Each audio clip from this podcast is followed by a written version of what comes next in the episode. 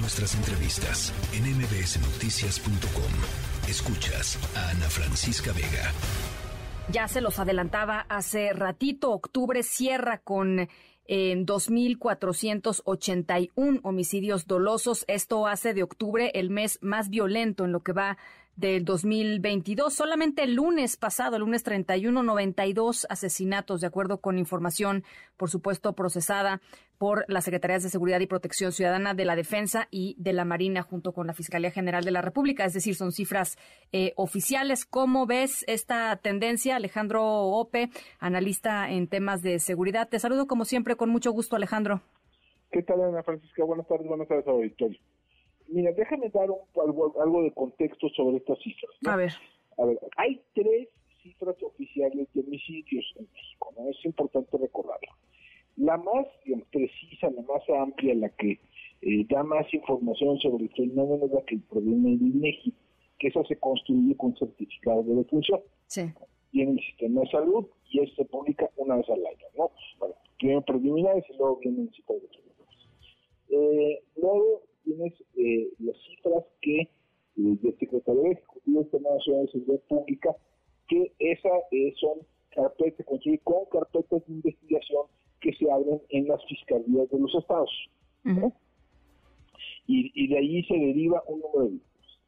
Y hay una tercera, una tercera fuente que, es propio de este sexenio, que es la, eh, el conteo diario que realiza eh, que coordina la Secretaría de Seguridad y Protección Ciudadana eh, y que publica todos los días. Este conteo tiene la ventaja de la oportunidad y tiene la desventaja de la imprecisión. Normalmente capturas eh, más o menos entre el 15 y el 20% de los homicidios que se cometen en un mes no aparecen en ese conteo. Mm. Esos 2.400 es una subestimación. Ya. Subestimación sería, ¿no? O sea, más o menos, nada más por cumplir el dato. Pero sí, en efecto, este número, este promedio diario que sacan todos los días, que sacan, eh, es el más alto del año, es el de hecho el más alto desde septiembre de 2021 y es el octubre más alto en lo que va el sexenio, ¿no? En ese en ese conteo, ¿no? Eh, no, no se debe sacar demasiadas inferencias de un solo mes, ¿no? Eh, mucho de esto es, pues, son es aleatorio y además hay otro dato importante no se suben eh, homicidios a esa base de datos, sino hasta que se abre una una una, una, perdón, una carpeta, de investigación en los, estados. Entonces digo, nada más, que a lo mejor lo que sucedió ayer no sucedió ayer, sino sucedió hace algunos días y apenas ayer lo abrieron. Nada más como, como dato.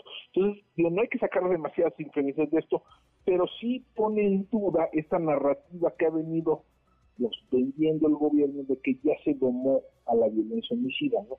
de que ya la tendencia ya es claramente descendente. Yo creo que esto es por lo menos sí problematiza esa, esa, esa historia que está apuntando el gobierno. Eh, yo creo que eh, más esto más o menos apunta a que cuando cierre este mes, o el mes de noviembre de 2022, vamos a estar en un nivel muy similar a donde estábamos en noviembre de 2018 que es cuando toma. Exactamente, que es el último mes de la administración de, Peña. Nieto y que se llegue a ser, digamos, el, punto de partida no del análisis, ¿no? Entonces, yo creo que es eh, lo que lo que señala, lo que muestra es que seguimos en esta alta meseta homicida, como he llamado en algunas ocasiones, ¿no? o sea, donde tenemos, no crece ciertamente, en algunos momentos decrece, ¿no? en otros, en otros repunta, pero no, no hay una variación significativa de niveles muy elevados. Sí.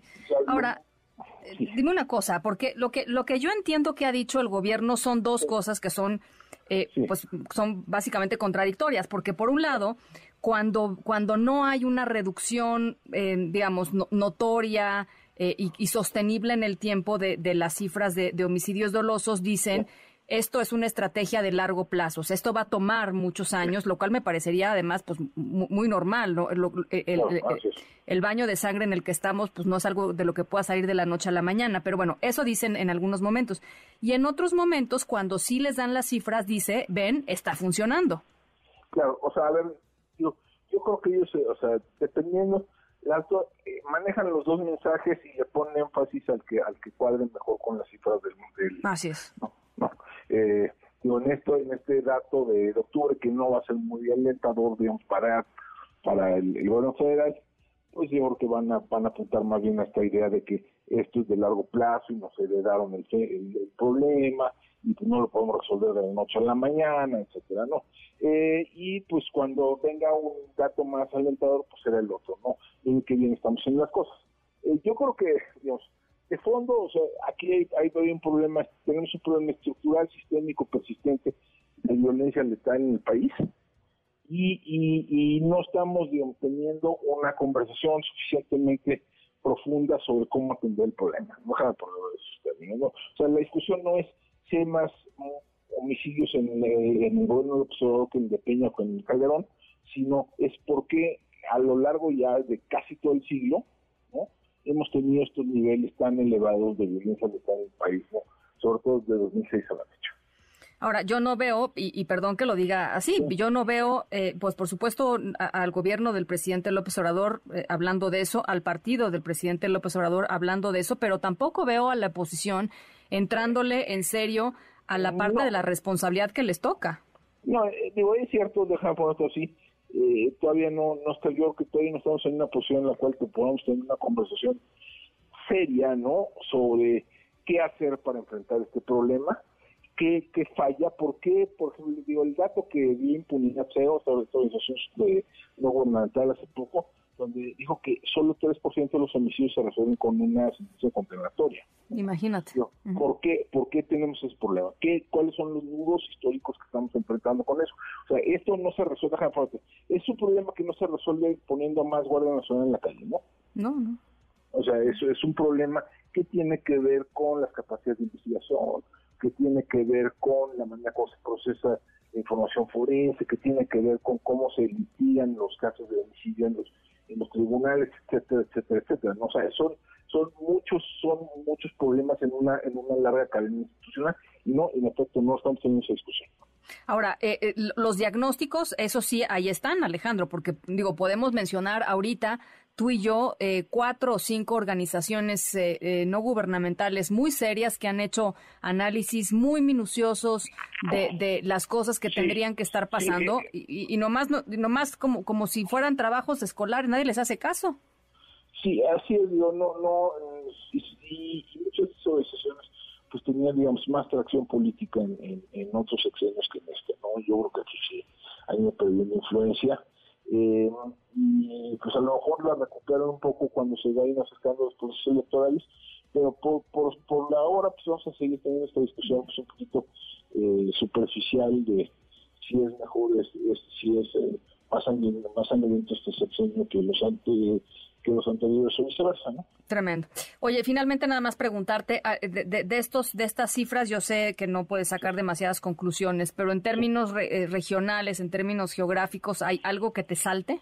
Pues mira, sigue siendo, digamos, el, epicentro ¿no? de el epicentro de la violencia homicida en el país sigue siendo Esto eh, es un poco el centro occidente, ¿no?